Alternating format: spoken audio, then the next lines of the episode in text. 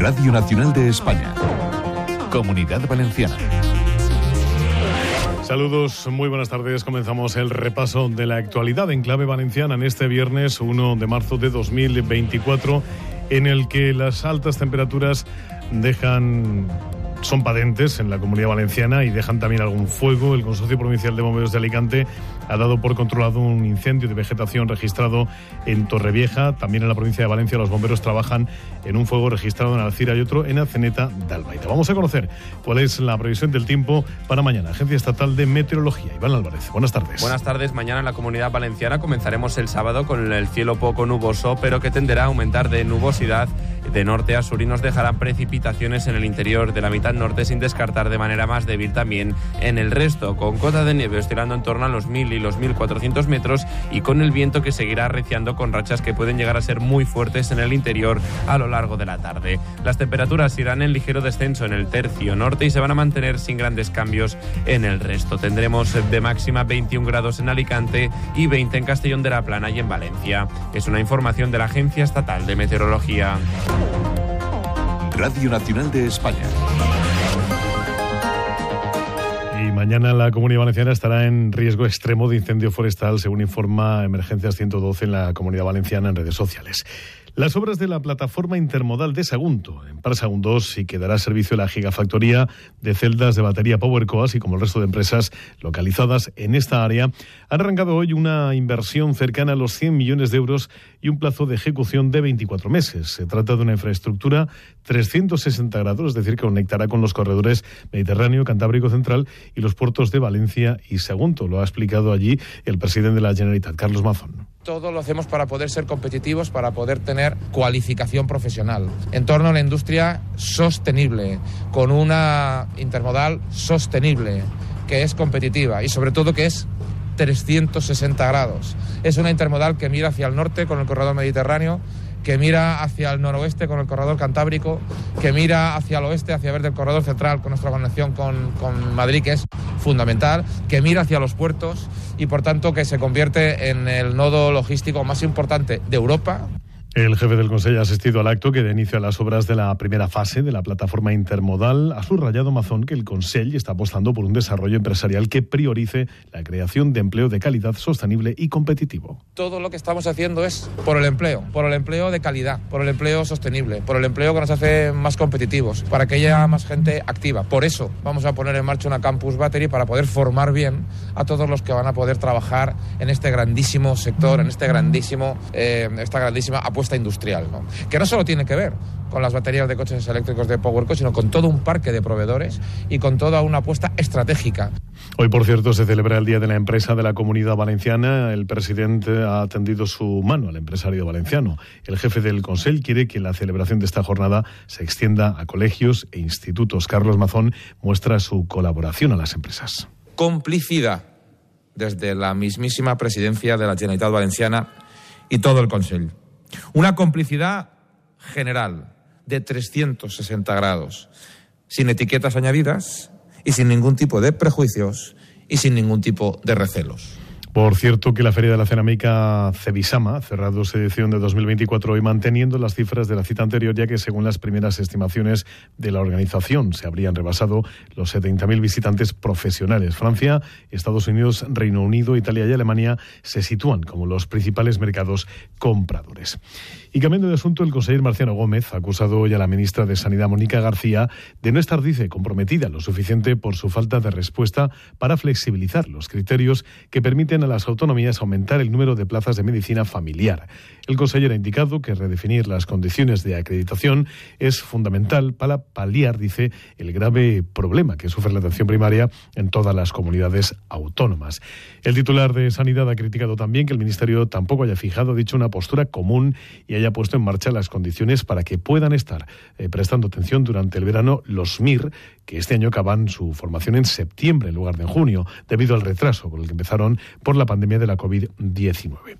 Y hablando de sanidad, la plataforma por la reversión del Vinalopó ha iniciado una campaña de recogida de firmas para exigir a la Generalitat la gestión pública del hospital y de sus centros de salud. Hoy se han concentrado los miembros de esta plataforma frente al hospital del Vinalopó.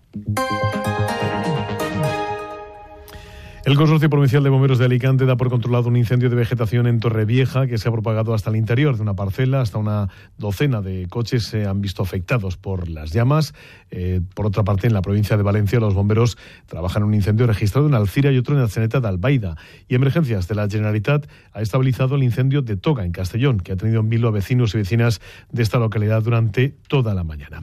Y es que, eh, hablando de los fuegos, el ingeniero de Montes y profesor de la Universidad Politécnica de Valencia, Eduardo Rojas, dice que la temporada de incendios ya es todo el año. Explica este experto que el verano siempre es la época más crítica, pero nuestras condiciones de vientos y lluvias son tan complejas que podemos tener incendios en cualquier momento. Rojas defiende que es importante contar con una plantilla de bomberos fija, pero reclama también apostar por la gestión forestal. Pensar que solo los dispositivos lo va a resolver es un error. Sí, tenemos, seguimos teniendo abandonado el campo y el monte también lo tenemos abandonado porque no es rentable y todos son políticas intervencionistas y eh, no se promociona la gestión forestal, pues ya podemos tener 10 veces más bomberos forestales que no se esto es, en definitiva, o el ciudadano vive sano o ponemos ambulancias y urgencia. Como ejemplo, Rojas eh, pone lo ocurrido con los incendios del Saler, que es verdad que han sido intencionados, pero también lo que lo es que en la zona hay un dispositivo de bomberos siempre disponible y aún así el fuego se extendió. Y hablamos de otro incendio, el de la semana pasada en ese edificio de Campanar. Hoy los eh, afectados que han solicitado al Ayuntamiento de Valencia ser alojados en Safranar y han podido instalarse. En total han sido 250 personas alojadas, de ellas 38 menores. La cifra, no obstante, puede cambiar, porque el consistorio trata de adaptarse a las necesidades de las víctimas del incendio. Según el concejal de urbanismo, Juan Giner, las familias han tramitado la documentación esta semana y ayer pudieron instalarse las que faltaban. El gran grueso de todas las peticiones que teníamos acumuladas de los primeros días que pasaron por el punto de atención que centralizó en el edificio de Tabacalera el ayuntamiento para atender a las a los afectados está, fueron atendidas a lo largo de toda la semana y culminó ayer a las seis y media de la tarde. La Vicepresidencia Segunda y Consejería de Servicios Sociales, Igualdad y Vivienda ha habilitado la línea de teléfono 960134736, repetimos 960134736, para atender las llamadas relacionadas con la seguridad y el riesgo de incendio en edificios residenciales de la comunidad valenciana. También se ha puesto a disposición de la ciudadanía y los profesionales del sector la posibilidad de formalizar las consultas a través de correo electrónico. Es una de las medidas prioritarias que ha acordado la comisión de expertos creada por el Consejo tras el incendio de Campanar hace una semana. Han pasado ocho días de este siniestro y después de la tragedia, pues bueno, hoy se ha vivido esto. Es el llanto de alegría de una vecina del edificio siniestrado al reencontrarse con su mascota, con un gato. Los bomberos del Ayuntamiento de Valencia rescataban al animal que milagrosamente sobrevivió a las llamas. Lo han localizado en el piso 11 de este bloque de viviendas calcinado. Los bomberos han encontrado al gato mientras realizaban labores de recuperación de seres y documentación en los edificios. Se encontraba en la hornacina de una columna seca, unos huecos que se dejan en las paredes. Y hoy en Valencia se ha disparado en la plaza del Ayuntamiento la primera mascleta de las fallas 2024 en la plaza se ha guardado un minuto de silencio por los afectados por el incendio de Campanar. La alcaldesa es María José Catalá. Empezar sin animación musical, con un minuto de silencio, con crespón negro y sobre todo transmitiendo desde aquí todo nuestro cariño hacia todos los vecinos y vecinas de Campanar y hacia todas las familias de las personas realojadas, las personas que han perdido algún familiar.